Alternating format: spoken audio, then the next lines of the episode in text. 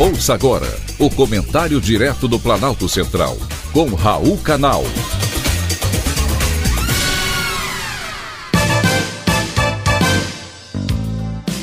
Queridos ouvintes e atentos escutantes, assunto de hoje: time BRB passa vergonha. O BRB, Banco de Brasília, é um dos poucos bancos estaduais que sobreviveu no Brasil.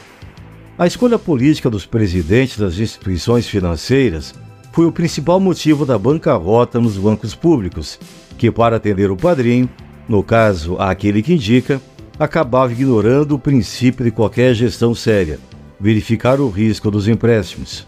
Com o BRB, não está sendo diferente. Para atender os anseios do flamenguista Ibanez Rocha, o BRB é patrocinador oficial do time e desembolsa anualmente 32 milhões de reais para o cofre rubro-negro. Além disso, o Banco de Brasília fez uma parceria com o time que resultou na plataforma digital Nação BRB Fla, que tem se mostrado um péssimo negócio.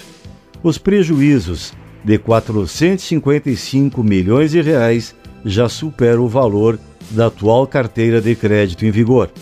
Dos empréstimos que o BRB concedeu aos flamenguistas pela plataforma, 195 milhões de reais não foram pagos o que corresponde a 45% do total liberado.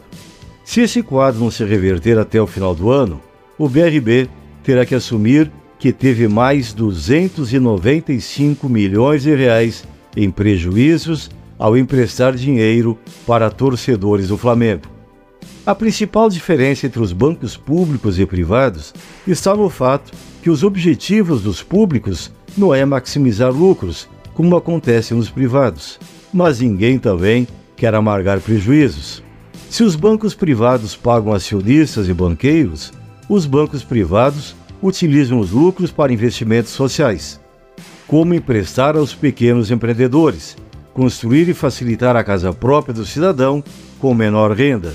É aí que mora o prejuízo. Ele não é só do banco, é de toda a sociedade. O controle de bancos públicos pelo Estado leva a essa distorção. O presidente escolhido pelo governador fica à mercê das esquisitices de quem o indica. Em Brasília, é a paixão do governador pelo Flamengo. Coitado de quem torce para outros times e tem conta no BRB. Pode até ser que o flamenguista perdoe essa má administração, mas com certeza o gremista não. O torcedor do Fluminense, do São Paulo, do Corinthians, do Palmeiras também não o time do BRB está longe de bater um bolão. Talvez seja necessário trocar o treinador para evitar que o banco caia para a segunda divisão. Foi um privilégio, mais uma vez, ter conversado com você.